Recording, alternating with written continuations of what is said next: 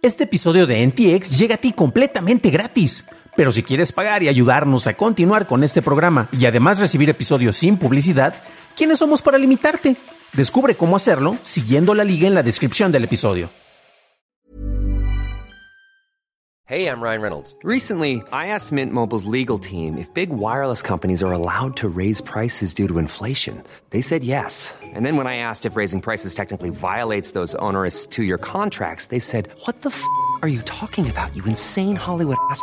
So to recap, we're cutting the price of Mint Unlimited from $30 a month to just $15 a month. Give it a try at mintmobile.com slash switch. $45 upfront for three months plus taxes and fees. Promo for new customers for limited time. Unlimited more than 40 gigabytes per month. Slows. Full terms at mintmobile.com.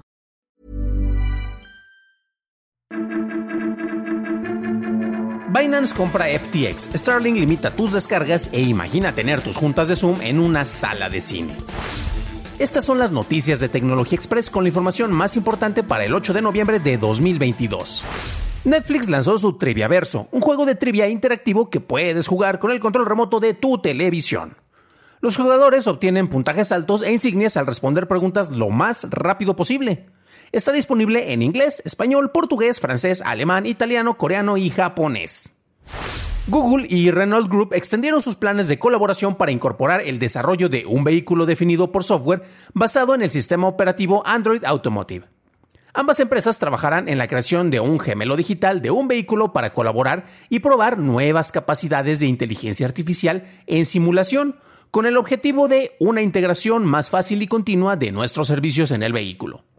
Además, Renault hará que Google Cloud sea su socio preferencial de servicios en la nube.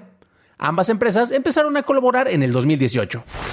El gigante de las criptomonedas Binance firmó una carta en su intención.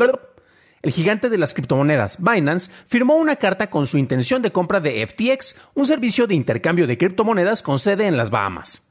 En los días previos, el fundador de Binance, Champagne Shao, cuestionaba en Twitter la liquidez de FTX, creando una disputa entre él y el fundador de FTX, Sam Bankman-Fried.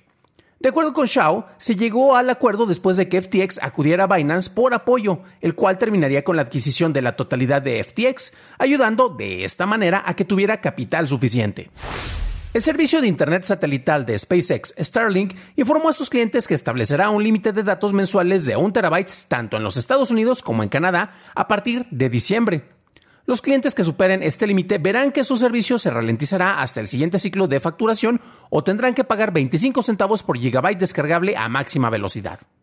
Los datos utilizados entre las 11 de la noche y las 7 de la mañana no contarán dentro de las descargas. Starlink dice que menos del 10% de los usuarios usan más de un terabyte de sus datos. Pasamos a la noticia más importante del día, y es que en Estados Unidos la cadena exhibidora de películas AMC anunció una colaboración con Zoom para poder prestarle sus salas de cine como espacios para videoconferencias con hasta 150 personas. El servicio estará disponible en 17 ciudades de este país. Esto iniciará el próximo año. Los clientes podrán adquirir un bloque de 3 horas y Zoom y AMC proporcionarán el equipo para crear su experiencia de Zoom Rooms. AMC también pondrá a disposición alimentos y funciones preferenciales posteriores a la reunión con un costo adicional. Esas fueron las noticias y ahora pasamos al análisis. Pero antes de hacerlo, ya sabes qué hacer. Por favor, déjanos una calificación de 5 estrellitas en Spotify o en Apple Podcast o un like en YouTube que no te cuesta nada. Y hablando de YouTube, gracias a nuestros nuevos suscriptores como Edwin Castaño, José Luis Bonilla, Wilber Acosta y Caria Elo. Bienvenidos a bordo, camaradas. Dos efectos quedaron tras la pandemia del 2020, la cual continúa, no hemos pasado todavía de ella, pero ya vamos más avanzados, casi ya viendo la luz al final y no la luz de un tren que viene hacia nosotros, ¿no? Y estas dos cosas fueron el trabajo remoto y las videollamadas, y estas se volvieron recurrentes, y bueno, también tenemos el hecho de que las salas de cine no tienen tanta afluencia como en años anteriores. Esas son las dos consecuencias que tenemos todavía en este momento, ¿no? En el primer caso tenemos a varias empresas que están encontrando resistencia por parte de sus trabajadores para que regresen a las oficinas, a los lugares que, eh, como en el caso de Apple, pues les salió carísimo construir su campus para que de repente todos se les pongan así muy, muy quejosos de que, ay, yo no quiero ir a la oficina, pero bueno, ¿no? Y eso pasa porque al final de cuentas tú invertiste en estos lugares y quieres que se estén eh, utilizando, además de distintas medidas de seguridad, porque no todo el tipo de labores, y depende mucho de los usuarios, eh, se pueden hacer de manera pertinente, pues con el trabajo remoto, ¿no?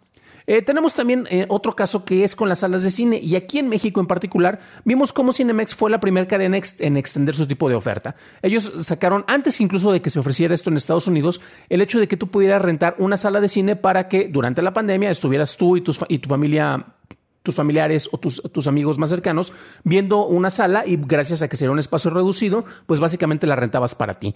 Después empezaron a implementar otras cosas, algunas ya venían como sus secciones de juego y se enfocaron también en la creación de experiencias gourmet, ¿no? Tenemos los, los markets, por ejemplo, que, que se han estado popularizando y ya tienen eh, por lo menos dos en la Ciudad de México y otros que se han estado expandiendo en el, el resto del país, ¿no?